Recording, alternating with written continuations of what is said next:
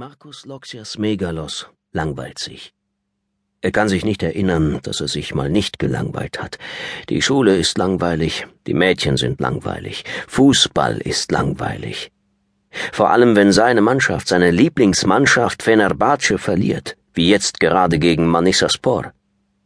Wütend starrt Markus in seinem kleinen, schlichten Zimmer auf den Fernsehschirm. Er hat sich in einen schwarzen Ledersessel gefläzt, der ihm jedes Mal an der Haut kleben bleibt, wenn er sich vorbeugt. Es ist Nacht, aber Markus hat kein Licht in seinem Zimmer angemacht. Das Fenster steht offen. Die drückende Hitze schleicht sich herein wie ein Geist, während die Geräusche des Bosporus, die langgezogenen leisen Rufe der Schiffe, das Läuten der Glockenbojen Istanbul ächzend und klingend erfüllen. Markus trägt eine weite schwarze Turnhose, aber kein Shirt. Seine 24 Rippen zeichnen sich deutlich unter seiner gebräunten Haut ab.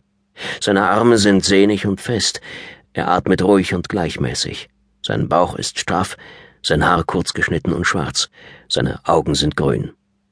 Eine Schweißperle tropft von seiner Nasenspitze. In dieser Nacht brütet ganz Istanbul. Markus ist da keine Ausnahme. Er hat ein offenes Buch auf dem Schoß liegen, ein uraltes, in Leder gebundenes Buch. Es ist auf Griechisch verfasst. Markus hat etwas in englischer Sprache auf einen Fetzen Papier geschrieben, der in dem aufgeschlagenen Buch liegt. Ich bin aus Kreta, dem Breiten, und rühme mich meines Geschlechtes, bin eines begüterten Mannes Sohn. Er hat das alte Buch wieder und wieder gelesen. Diese Geschichte über Seefahrt, Krieg, Verrat, Liebe und Tod. Und jedes Mal bringt es ihn zum Lächeln. Was würde Markus nicht dafür geben, selbst eine solche Reise zu unternehmen, der drückenden Hitze dieser eintönigen Stadt zu entfliehen? Vor seinem geistigen Auge sieht er ein unendliches Meer. Der Wind kühlt seine Haut, während Abenteuer und Feinde am Horizont auf ihn warten.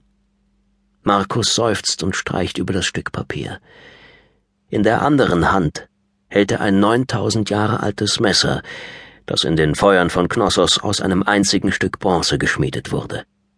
Er führt es über seine Brust und drückt die Klinge gegen seinen rechten Unterarm, aber nicht zu fest. Er weiß, wozu dieses Messer in der Lage ist.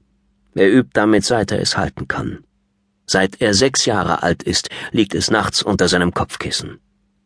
Er hat Hühner damit getötet, Ratten, Hunde, Katzen, Schweine, Pferde, Habichte und Lämmer. Er hat elf Menschen damit getötet. Er ist sechzehn das ideale Alter für einen Spieler. Wenn er erst einmal 20 ist, darf er nicht mehr mitmachen. Er möchte unbedingt spielen. Lieber würde er sterben, als von Endgame ausgeschlossen zu sein. Die Wahrscheinlichkeit geht jedoch fast gegen Null, dass er die Gelegenheit dazu erhält, und das weiß er. Im Unterschied zu Odysseus wird Markus den Krieg nie kennenlernen.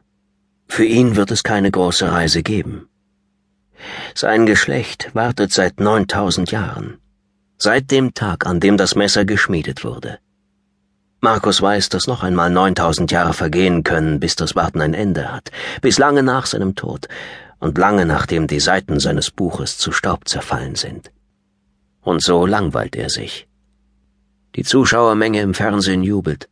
Markus blickt von seinem Messer auf. Der Torwart von Fenerbahce hat den Ball entlang der rechten Seitenlinie abgestoßen. Der Ball trifft den Kopf eines stämmigen Mittelfeldspielers. Von dort springt er über eine Kette von Verteidigern in die Nähe der letzten beiden Männer vor dem Tor von Manisaspor.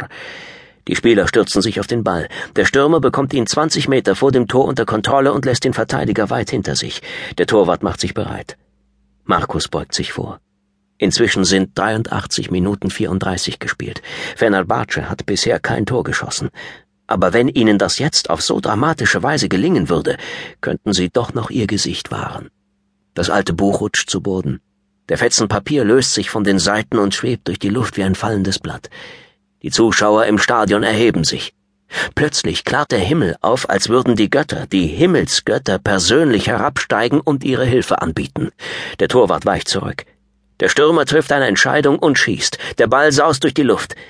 Als er im Netz landet, wird es im Stadion heller und die Zuschauer schreien. Erst vor Begeisterung über das Tor, gleich darauf vor Entsetzen. Großem, allumfassendem Entsetzen. Ein riesiger Feuerball, ein gewaltiger brennender Meteorit explodiert über den Zuschauern und rast über das Spielfeld.